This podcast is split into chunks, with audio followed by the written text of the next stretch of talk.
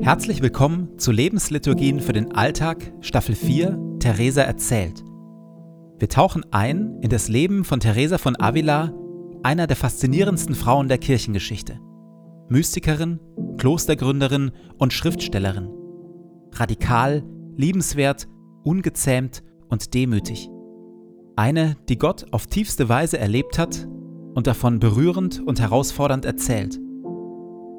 Jede Lebensliturgie beginnt und endet mit Gebeten, die immer gleich bleiben. Biografische Erzählungen und Impulse in der Mitte wechseln.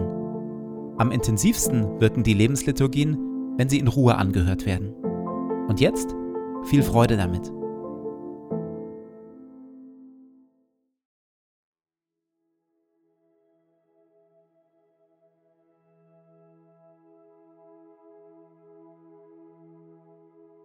Zu Beginn meines Betens lege ich zur Seite, was mich beschäftigt, und lasse es ruhig werden in mir.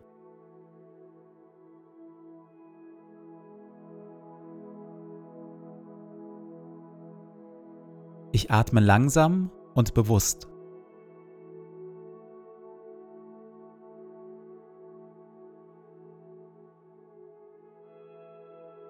Ich sammle mich und bin ganz da.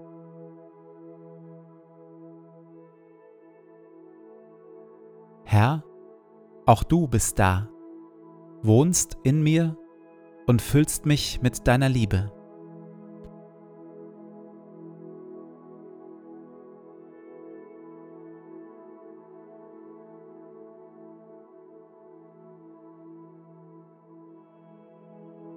Ein Gebet von Paulus. Und, und so kniee ich nieder vor dem Vater, dem wahren Ursprung von allem, der unerschöpflich reich ist an Macht und Herrlichkeit. Mein Gebet ist, dass Christus aufgrund des Glaubens in euren Herzen wohnt und euer Leben fest in der Liebe verwurzelt ist. Das wird euch dazu befähigen, die Liebe Christi zu erfassen in all ihren Dimensionen, in voller Breite, in voller Länge, in ganzer Tiefe und all ihrer Höhe. Ja, ich bete darum, dass ihr seine Liebe versteht, die doch weit über alles Verstehen hinausreicht, und dass ihr auf diese Weise mehr und mehr mit der ganzen Fülle des Lebens erfüllt werdet, das bei Gott zu finden ist. Ihm, der mit seiner unerschöpflichen Kraft in uns am Werk ist und unendlich viel mehr zu tun vermag, als wir erbitten oder begreifen können, ihm gebührt durch Jesus Christus die Ehre in der Gemeinde von Generation zu Generation und für immer und ewig. Amen.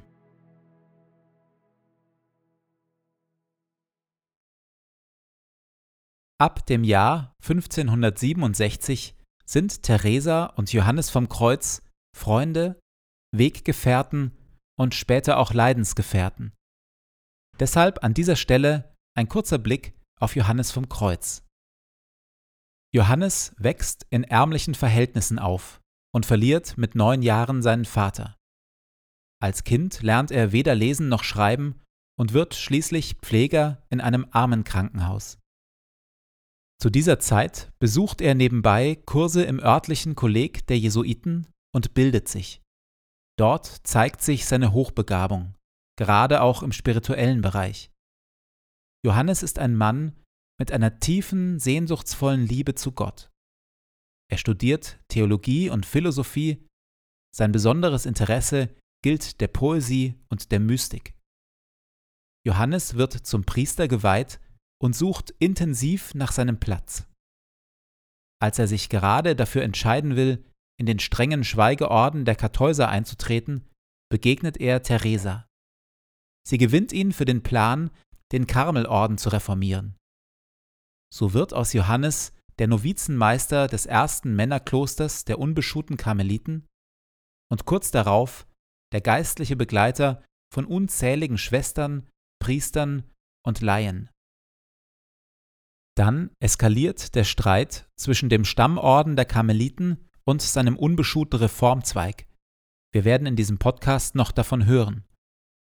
Johannes wird von Gegnern entführt und neun Monate lang in einer winzigen Kammer eingekerkert, ohne Kleiderwechsel, Tageslicht und menschlichen Kontakt. Bring mich heraus aus diesem Tod, mein Gott, und gib mir das Leben. Halt mich nicht fest in dieser so harten Schlinge. Sieh, wie ich leide, um dich zu sehen. Diese Zeit erlebt Johannes als eine Zeit des Schreckens und als eine Zeit der Reinigung.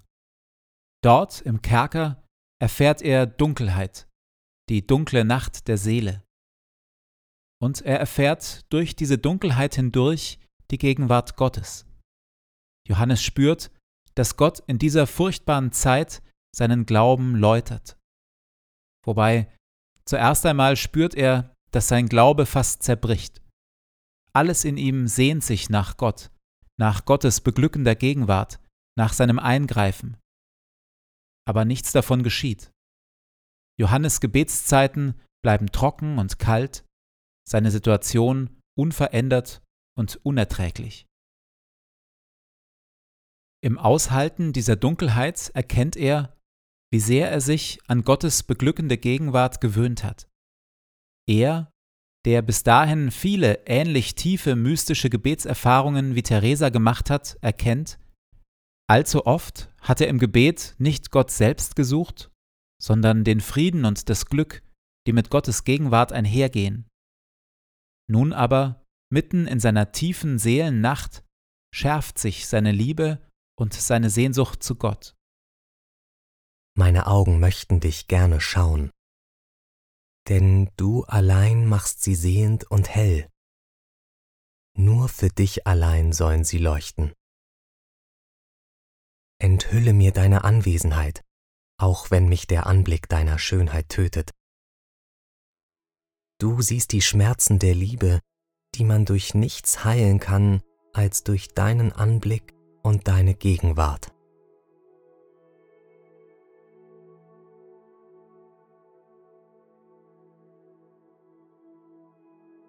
Wie viel meiner Liebe und Sehnsucht zu Gott richtet sich in Wirklichkeit eher auf seine guten Gaben als auf Gott selbst.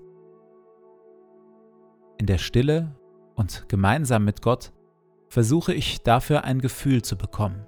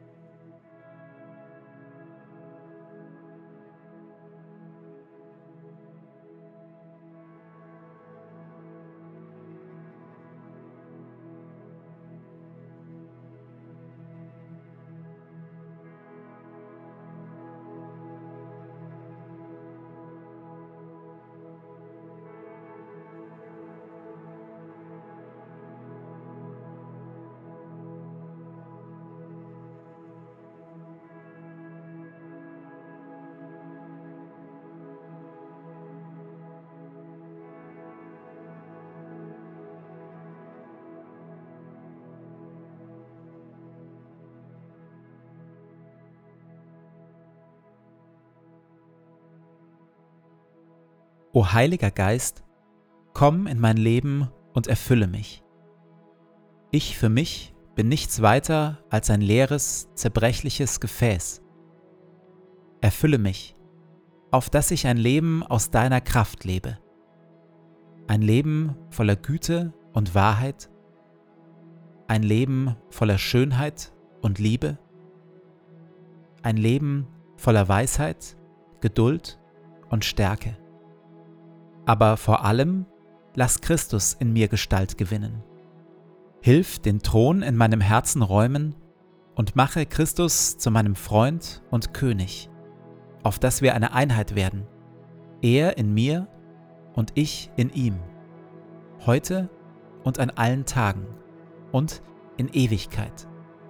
Amen.